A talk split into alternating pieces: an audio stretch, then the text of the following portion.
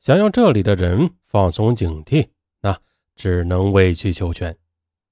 而杨丽敏，她偷偷的告诉他，自己呢也是被同学骗来的。到了之后，手机也被没收，人呢也被软禁了。几次想逃跑，但是门还没有打开呢，就被抓到了。接着就是一阵拳脚，杨丽敏被打怕了，他就不敢再轻举妄动了。这个组织呢，还有另外一个地点，就是在隔壁的楼上。他的同学呢，现在还在那里。杨丽敏她哭着说，自己实在是没有办法，他们要他发展下线，如果拉不来人，就会毒打他。说完，他还悄悄地撩起了衣襟，他的手臂、腰间是一片淤青。看到这里，吴新霞的心里万分的恐惧。天哪，怎么才能逃出去呢？杨丽敏，她嘱咐他，不管发生什么事都不要想不开，保命才能逃掉。看着他欲言又止的神情，吴新霞她陷入了深深的惶恐。一看晚饭，吴新霞就吃不下去了。十七个人，两大盆菜，大白菜叶子，土豆块。就连油花都见不着，更别提肉了。程经理说：“呀，公司提倡节约，目的呢是培养员工的吃苦精神，公司制度必须遵守。”那什么味道都没有，吴新霞实在是咽不下去。就这样，晚饭后，所有的人又重新的挤到了客厅的地上啊坐着。张经理呢，他讲起了课，说公司的化妆品卖得好，每年能挣二十多万。公司呢还请员工及其家人国外旅游，等等等等。那张经理唾沫横飞的演讲迎来了阵阵的掌声。吴新霞呢，他假装听得津津有味的。哎，张经理见他并不抗拒，就劝他拿五千元入会。吴新霞没有表态。下课后，其他人自觉的继续学习。张经理他单独的叫吴新霞到另外一个房间。说是要给新员工单独讲课。一进房间，张经理他就反锁了门，没等吴新霞反应过来，就把他扑倒在床上。吴新霞他大声呼救，同时想奋力的挣脱，可是呢，他的两只胳膊被张经理死死的给捏住了，是无济于事。张经理他面露狰狞，恶狠狠地警告他，再不配合就打死他。吴新霞是死活不从，张经理他恼羞成怒，一拳打在了他的太阳穴上。吴新霞他觉得眼前一黑，此后就什么都不知道了。不知道过了多久，他醒来的时候已经是一丝不挂了。杨丽敏他就坐在床边掉着眼泪。吴新霞明白自己被强奸了。他痛哭着穿好了衣服后，第一个念头就是要冲出去，拿着菜刀把那禽兽给砍了。杨丽敏，他死死地抱住他，劝他不要冲动，否则只会把自己的命给送掉。吴新霞，他要疯了，他狠狠地扇了杨丽敏两个耳光。我们是好姐妹，好姐妹呀，你为什么要害我？还没说几句话呢。冲进来两个男人，对着吴青霞就是一阵的拳打脚踢，边打边骂：“我让你叫，臭婊子！再敢大叫，打死你！”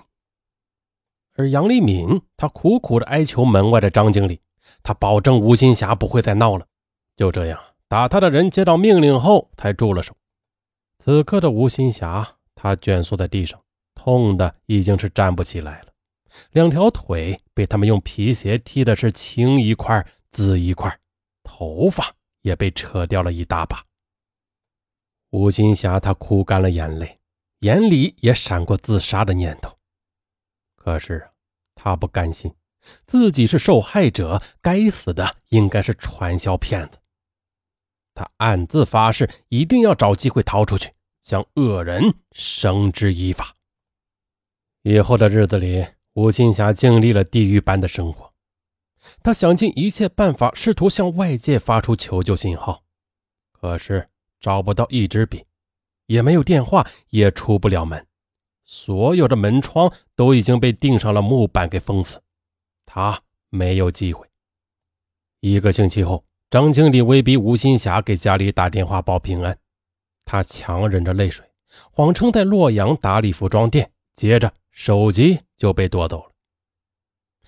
这个传销组织登记森严，分工有序，整个组织是由无数个家庭组成的，而张经理就是一个家庭的家长，在这个家庭里，他拥有绝对的权威，一切他说了算。最被信任的员工。负责出门采购生活用品和监视他人，而不被完全信任的人呢？每人都有两个保镖啊，一举一动都被严密的监控。白天的生活除了吃饭就是上课。家庭里的五个女孩负责做饭、打扫卫生。那这几个女孩同样都是求职误入传销团伙的。除此之外啊，她们最重要的任务还要陪睡。不仅要陪张经理，而且还被他当做奖赏员工的礼品。比如，谁拉到了下线，张经理就奖励他睡女会员。女会员要是反抗的话，随之而来的就是一顿集体暴打，直到打得你求饶认错为止。说白了，这些女会员就是性奴。除了打骂，这个组织的惩罚制度是花样百出的。蹲马步、互扇耳光、被众人互吐口水等。晚上，除了张经理，其他人都得挤在客厅的大通铺上，包括几个女孩。每天晚上呀，他们都会被一通的乱摸。一天晚上，张经理他兽性大发，命令女孩轮流供他发泄，教导谁，谁就得进房间。吴新霞他再也受不了如此奇耻大辱了。他拒绝配合，而这时，两个男人的拳头顿时像雨点般的落在了他的身上。被打得晕晕乎乎后，吴新霞便像具尸体被扔在了床上。备受摧残、精神恍惚的吴新霞，她做梦都是走在回家的路上。直到二零一零年春节，她仍然没有等到逃跑的机会。这期间，因为她不肯发展下线。屡次的遭到强暴和打骂。就在二零一零年三月十五日深夜，一名叫蒋小娟的女孩，她趁睡在门口的一个把守人上厕所之际，准备逃跑。可是呀，还没打开门锁，就被发现摁倒在了地上。张经理他勃然大怒，下令扒光了他的衣服。赤身裸体的蒋小娟，她跪地求饶，但是。还是没有逃过一阵拳打脚踢，遍体鳞伤的他被罚一丝不挂的跪了一夜。愤怒燃烧着受过高等教育的吴新霞，可他也更加的恐惧，他不敢轻举妄动，他假装被彻底驯服，而事实上他从未放弃过逃跑的念头。